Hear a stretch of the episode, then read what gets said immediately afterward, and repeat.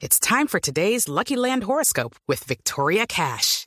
Life's gotten mundane, so shake up the daily routine and be adventurous with a trip to Lucky Land. You know what they say. Your chance to win starts with a spin.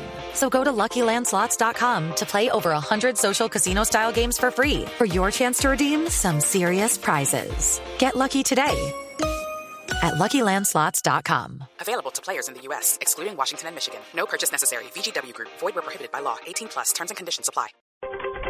3 de la tarde, 31 minutos. Momento de actualizar las noticias aquí en Blue Radio. En medio del escándalo, renunció el gerente general de las empresas municipales de Cali en Cali. La salida habría obedecido a discrepancias con la alcaldía para terminar el contrato de alumbrado público de la ciudad. François Martínez. En un documento enviado al alcalde de Cali, el gerente encargado de las empresas municipales en Cali, Germán Marín Zafra, renunció de manera irrevocable al cargo. En la carta explica que hubo insalvables diferencias en temas estructurales. Llama la atención sobre el polémico tema del alumbrado público al indicar que es inconcebible pretender terminar un contrato sin haberse adelantado el respectivo proceso contractual para seleccionar el contratista encargado de continuar el proceso y aún más al excluir a la misma en Cali. Para el presidente del sindicato, sin en Cali, Jorge Iván Vélez, esto corrobora las irregularidades en el proceso de contratación. La renuncia del gerente Germán Marín Zafra tenga que ver con todos estos hechos que han venido adelantando de manera irregular, politiquera, de eh, el alcalde Rodrigo Guerrero al interior de las empresas públicas municipales de Cali. Mientras tanto, el alcalde Rodrigo Guerrero aún no se pronuncia sobre esta decisión. Desde Cali, François Martínez, Blue Radio.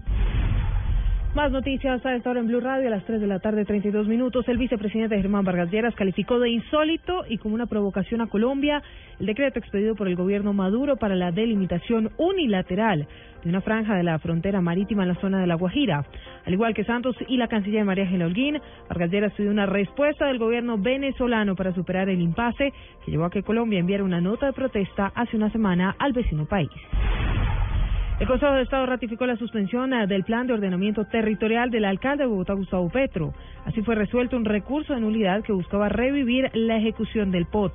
De acuerdo con el alto tribunal, la decisión pasa a manos de un juez administrativo. Recordemos que el POT fue demandado porque no fue expedido por el Consejo de Bogotá, sino a través de decreto.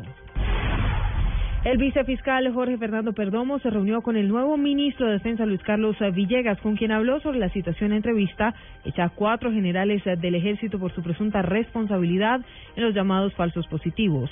También hablaron de la masiva imputación de cargos a guerrilleros de las FARC por violación a los derechos humanos. En noticias internacionales, el Departamento de Estado de Estados Unidos eh, indicó que 33 embajadas y consulados de ese país ya normalizaron su actividad en línea y que las entrevistas para solicitar visas se reanudarán este miércoles. En otra información, el Departamento de Estado indicó Además, que en lo que tiene que ver con Colombia ya fueron normalizadas estas actividades en línea, que las entrevistas para solicitar visa se reanudarán este miércoles. Además, anunció que deberá compensar el retraso de cientos de miles de solicitudes por una falla en el hardware utilizado para expedir estos documentos de viaje. Son las 3 ah, de la tarde, 34 minutos, 3.34, y las 1.424 ah, cárceles que hay en Brasil, que tienen capacidad para 376.669 personas, albergan 607.730 presos, según informó el Ministerio de Justicia. Pues un informe difundido por ese despacho ratifica que se trata de la cuarta mayor población carcelaria del mundo, por detrás de Estados Unidos, China y Rusia, aunque reconoce al contrario de lo que se ha registrado en los casos de esos tres países, en Brasil el número de presos aumenta sin pausa desde el año 2000. Muy bien, esta y otras noticias en blueradio.com. Continúen con Blog Deportivo.